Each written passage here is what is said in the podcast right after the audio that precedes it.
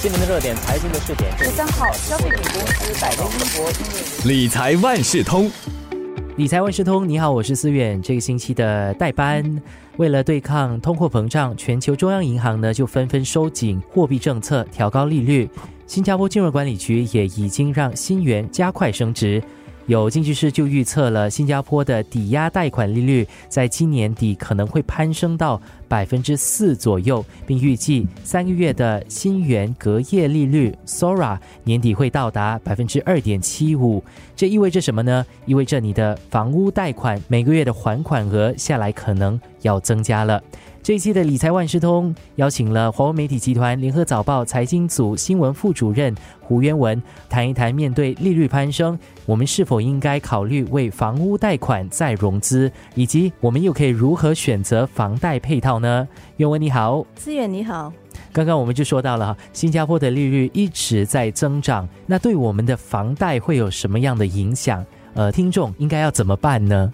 我是建议大家呢，如果你目前有房贷，那先拿出你的合同，看一下你的那个合约上写的是什么了。大致上就是分为两种，一个是你的房贷每年的利率，它可能目前是固定的，就是说现在市场的利率有变动，它不会影响到你。只是说目前阶段不会影响到你。那另一种呢，就是浮动的利率，它是会跟着市场利率来变动。那么这个呢，就马上会受到影响，就是说你每个月要还的房贷的款项，它会慢慢的增加。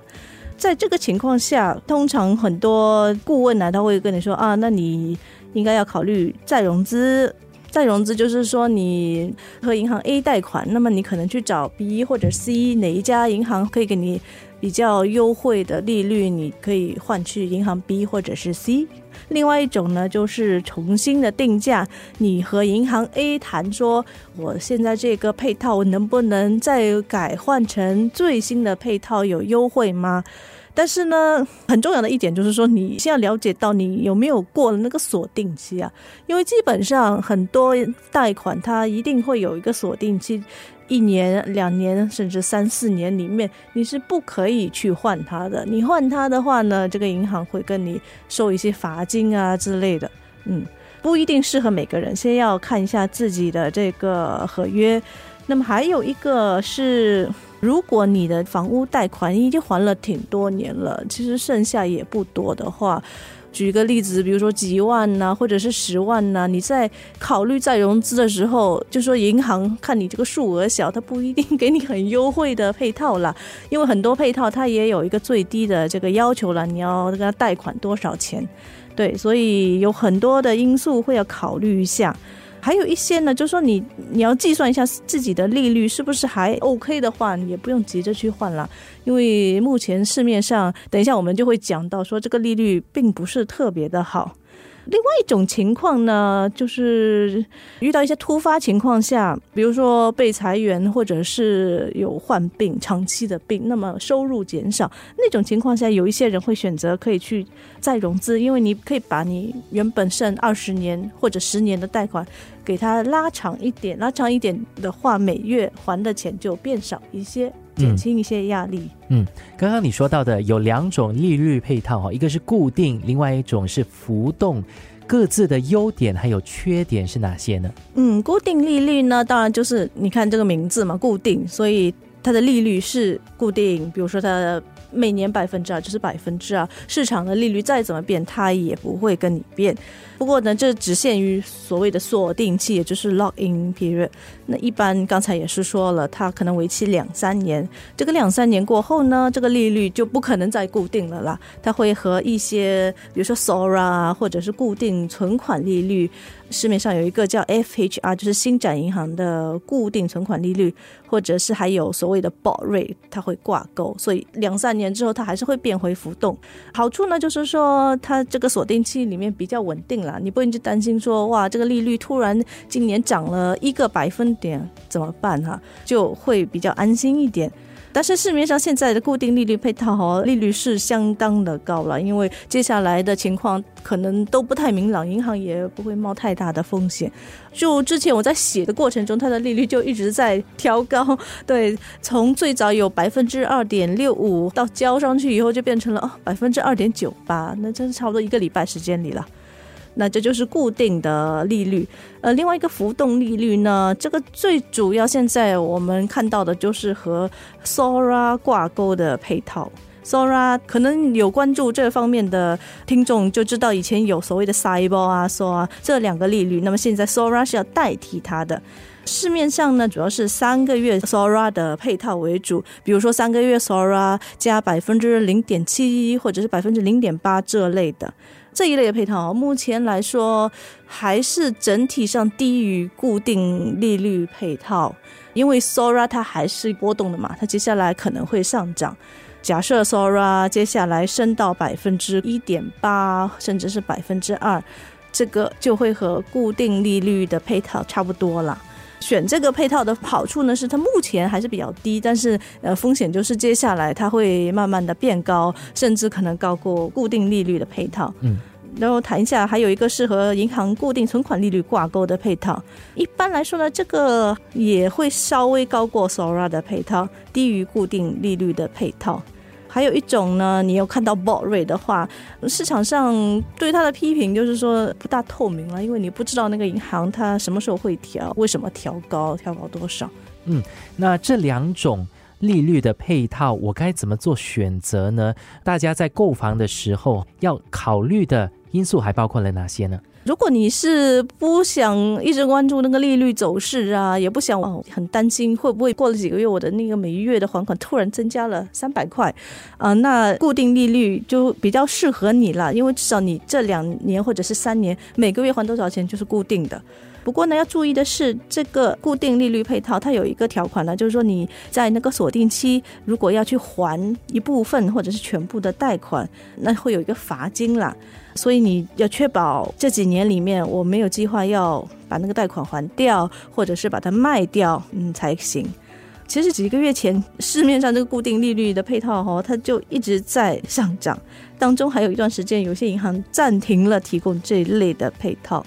专家是认为呢，还是可以考虑的啦，因为接下来利率还是会进一步的走高，甚至未来十二个月可以达到百分之三到四。如果你锁定目前一到两年或者是两到三年的房贷利率，可以稍微度过这个不明朗的时期了，因为真的不知道接下来走势会怎么样。但是也有人提醒说，你如果现在锁定了一个固定的利率，然后又是比较偏高的，接下来市场。如果全球经济衰退呀，联储局啊、央行都开始减息的话，那你有可能被高利率套牢。那是说，或许你等多两个月再看呢，因为目前真的是很难讲啊。对，那么浮动利率的好处。就是说，目前来说还是低于固定利率了。需要考虑的就是自己收入稳定嘛。如果每个月，比如说那个还款稍微增加一点，是可以的吗？有没有足够的现金流？还有看一下接下来有没有什么其他的计划，比如说我要买车或者是什么大笔的开销，那么会影响到你的现金流，都要考虑在内。还有一些银行呢有提供。所谓的混合配套就是又有固定又有浮动，比如说新展就有一个啦，最多一半的房贷可以是固定的利率，它本身的利率的波动就小一些，当然呢，整体的利率一定会稍微高过浮动利率。嗯，听起来像是你要压住哪一块，如果压对了，你的利率就可以比较低，因为不知道接下来市场走向是如何嘛，对吗？呃，有一点啦，是有一点预测的成分在里面呢。但是其实我觉得银行都很厉害的，对不对？你不可能说哇，我太厉害了，我赢过那个银行。嗯。所以当整体利率走高的时候呢，你那个房贷，除非你真的很有远见，你很早，比如说在去年年中的时候换了一个固定利率的配套，那当然是会省下不少。但是你不要忘记。它没有永远给你固定的了，过了两三年它还是恢复了浮动。嗯那除了不同的配套的优势劣势之外呢，我们在选择房贷的时候，还有什么要注意的吗？呃我觉得大家可以看一下，比如说现在有很多银行的存款配套啊，比如说 DBS 的 Multiplier 啊、OCBC 三六零啊、UOB 还有一个 One Account，这些都会希望顾客用很多种服务。如果你是这个银行 A 的客户，你已经存钱在那里了，然后你拿他的房贷，然后又用他的信用卡，他会给你一些比较优惠的利率，这些是可以考虑在里面的啦。还有，如果是第一次哈买那个祖屋，现在也可以考虑建屋局的贷款，第一买新祖屋或者是去买那个转售的也是可以了。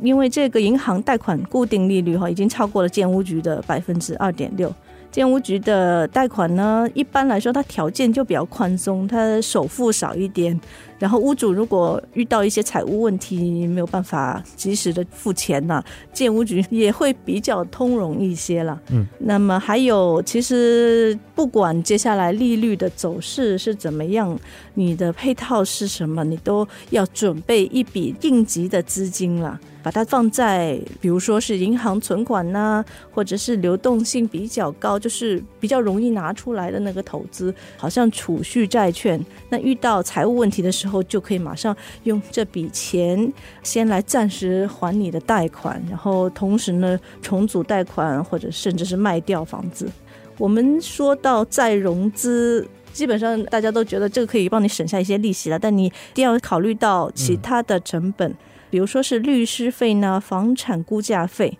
你要算一下，因为可能你省下的利息，结果并没有可以抵消掉这些费用啊，那反而是花了很多力气，也没有省到钱呢、那一般上这样子的一些花费，像律师费啊、房产估价费，他大概需要多少钱呢、呃，律师费我记得应该是两千或者两千多。那么银行会为了吸引顾客，他就提供说我帮你还一部分的律师费。对，有些时候他可以完全抵消，但有些时候也不一定啦。嗯，明白了。这一期的理财万事通，我们从全球的通货膨胀上升而导致央行调高利率说起，你的房贷应不应该再融资呢？贷款的配套又该怎么选择？再次感谢华为媒体集团联合早报财经新闻副主任胡渊文今天跟我们的分享。